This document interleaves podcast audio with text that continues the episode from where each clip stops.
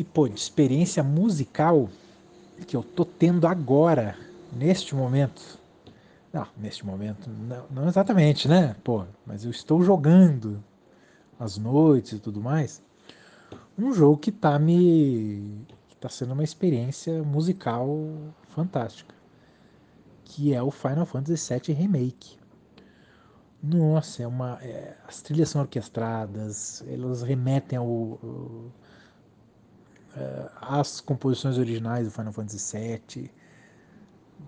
É impressionante, tem um drama, tem, tem, tem tudo nessa trilha. Assim, ela é um passeio, é, um, é uma virtuose que o, que o compositor, que é bem famoso, mas agora não vou me arriscar a falar o nome dele, porque o risco de errar eu tenho um problema com os nomes em japonês, eles misturam na minha cabeça, viu? Alexandre, você me desculpa, mas é, é minha memória já é falha por, por padrão. Quando eu começo a pensar em nomes japoneses, é difícil. De... Eu basicamente gravei Shigeru Miyamoto e só. Bom, mas o compositor, que é bem famoso e tal, do Final Fantasy VII, fez um trabalho magistral. Magistral ele é, é são reinterpretações. Uh, puxa, fantástico, fantástico. O jogo, olha, grande parte do, do, prazer de jogar Final Fantasy VII Remake está em escutar as trilhas sonoras. Não tenho dúvida, é, é fator chave desse jogo que é, é grande, é grande. Eu não esperava, achei que fosse. Estava com super receio, tava ah, resistindo em jogar ele. Peguei puxa vida, é bom mesmo. Putz, falou de música em videogame, já, já, já, já, me deu aqui vontade de falar muito, porque eu tô justamente jogando um outro jogo também, em paralelo com o Final Fantasy VII Remake, que também é uma experiência musical, mas aí a música é ainda mais central na experiência de Res Infinite que é da Enhanced, os mesmos caras que fizeram o Tetris Effect. E o grande lance é uma experiência sensorial, né? tanto visual quanto auditiva. E olha só, para amarrar tudo, parece muito, muito, muito uns gráficos de Star Fox feitos uh, hoje, digamos assim, do Star Fox original, não do 64 que a gente estava conversando.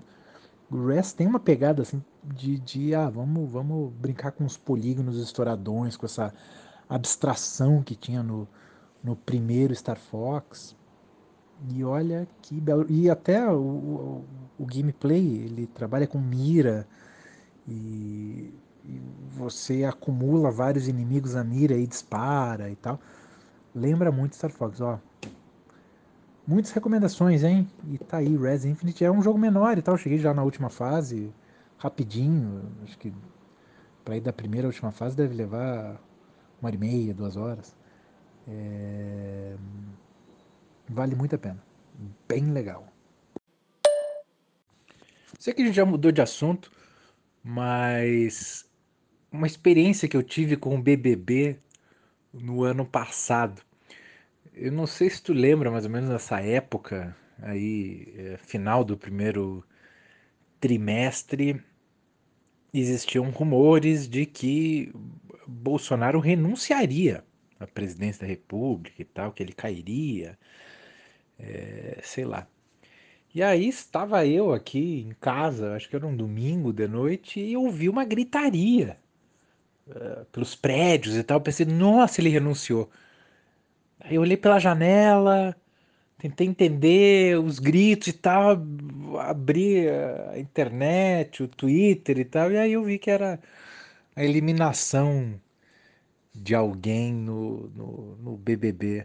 Mas eu tive, sabe, esses, sei lá, 5, 10 segundos de. Olha só, o Bolsonaro caiu. E não, era só o BBB 2020 e alguém. A, a, Carol, a Carol Conká da época, sei lá quem era, caiu, era isso. Muito boa a vinheta, João, dos ditadores do videogame. É. Totalmente isso. É... puta, acho que é o. Esse momento aí, cara, tá uma maluquice. Eu nunca soube de tanto nome de general e militar na minha vida. Que porcaria, sei lá. Mudar de assunto desse negócio horrível. É muita raiva, tenho muita raiva acumulada aí no meu coração com, com essas coisas. O Sea of Thieves eu nunca joguei, cara. Eu só vi. E eu vou confessar aqui, tá? Eu não joguei porque eu vi os gráficos, sei lá, assim, uns vídeos. E eu achei ele um pouco. Não sei, tinha um preconceito e nunca joguei. E, mas eu lembro que pela minha memória era bem legal o mar mesmo. É, mas eu nunca joguei, não. Eu lembro que o, quando eu joguei é, Zelda ou Wind Waker, eu lembro que aquele visual é, mais cartunesco assim. Eu lembro que eu tinha achado que eles tinham resolvido o mar muito bem. Não é assim, né? O melhor mar do mundo, mas eu falei, pô, os caras resolveram bem aqui dentro de uma, uma linguagem aqui gráfica, ficou bonito tal. O nome do compositor é Nobuo Uematsu, segundo o Google, né? O Google me deu essa dica. Não sei se eu pronunciei o nome, o nome dele certo, nem sei se eu acertei o compositor. Mas você me diz aí. Eu entendo esse, esse rolê do, da confusão dos nomes aí. E os nomes em japonês, eles é que, é que eles têm significados, né? Tipo de direção, enfim, é que a gente não sabe, né? Tipo, sei lá, Johnson, né? Que é o filho do do John, né? E por aí vai.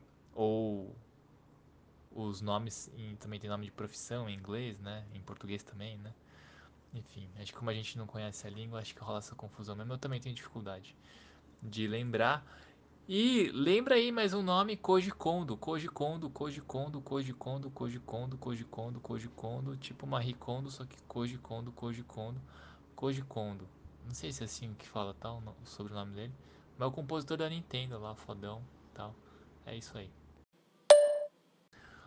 O Res, a gente.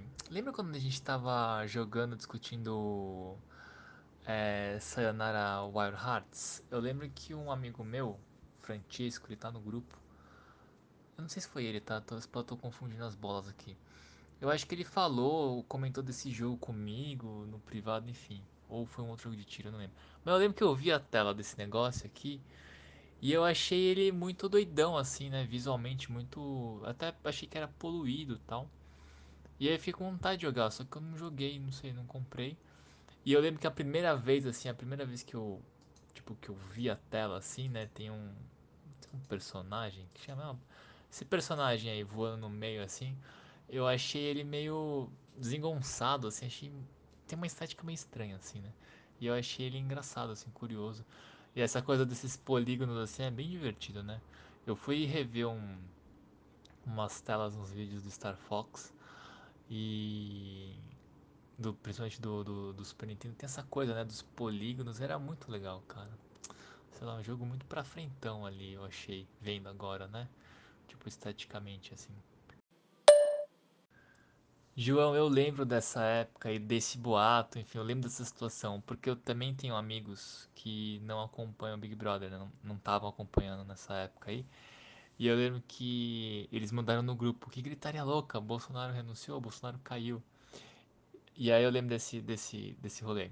Esse paredão era o Felipe Prior contra Manu Gavassi, que era ali um rolê polarizado.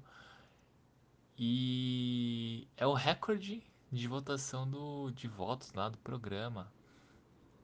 Acho que é tipo mais de um bilhão de votos. Não lembro agora de cabeça, mas. Talvez esteja falando bobagem, mas eu tenho quase certeza que foi mais de bilhão de votos. É, enfim, na votação que dá pra votar mais de uma vez, né? Tal. E aí foi essa época aí, eu lembro que. Que rolou e os amigos meus também não viam e falou: oh, Bolsonaro caiu tal.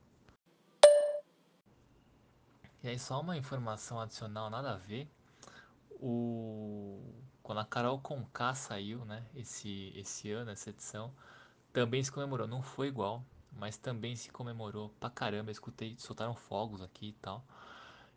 E foi o maior, foi o programa com maior audiência nos últimos 10 anos do Big Brother, uma parada assim. Ou seja, quando é pra chincalhar as pessoas e odiar, bagulho da audiência, hein? E ela, eu lembro que nesse dia aí da Carol Conká, eles tiveram que abrir mais espaço na programação, fizeram um bloco a mais, né? Colocaram mais um intervalo para acomodar mais propaganda, porque a galera queria mesmo era anunciar, porque sabia que todo mundo queria ver a mulher ser esculachada. Ô, João, mudando muito de assunto, assim, mas assim, voltando, vai cair no jogo, eu prometo. Você viu um, um rolê que tá acontecendo aí nos últimos meses, um mês, eu acho, dois meses, que é o negócio lá das criptoarts, dos NFT, é sigla em inglês, por isso que eu dei uma parada pra pensar. Que essa tecnologia de você averiguar que um arquivo digital possui um dono, né? Então, tipo, esse JPEG é o JPEG original e não todas as cópias, enfim, eles estão usando essa tecnologia. Tô explicando assim, bem da minha orelha de um jeito bem superficial, tá? Se tiver um técnico aí, explica melhor.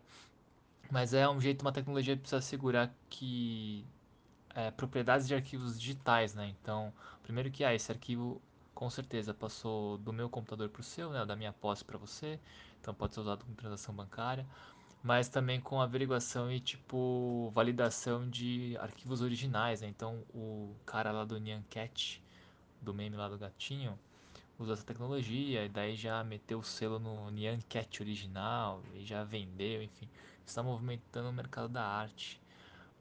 Só que, por que eu tô falando isso aqui? Porque você, chegou a. Você lembra de um jogo de gatinho chamava Crypto Cats? Eu acho que ele é de 2016, sei lá, 2015. Que era isso, era tipo, tinha uns gatos e aí você conseguia cruzar, né, os, gato, os gatos e aí misturar as características, comprar roupinha, um cacete. E aí no final das contas você conseguia ter um gatinho que só você tinha e averiguar com essa tecnologia e comercializar esse gatinho digital.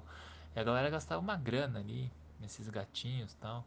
E aí eu lembrei disso. Você lembra desse jogo? CryptoCat. CryptoCats. Eu acho que era isso o nome.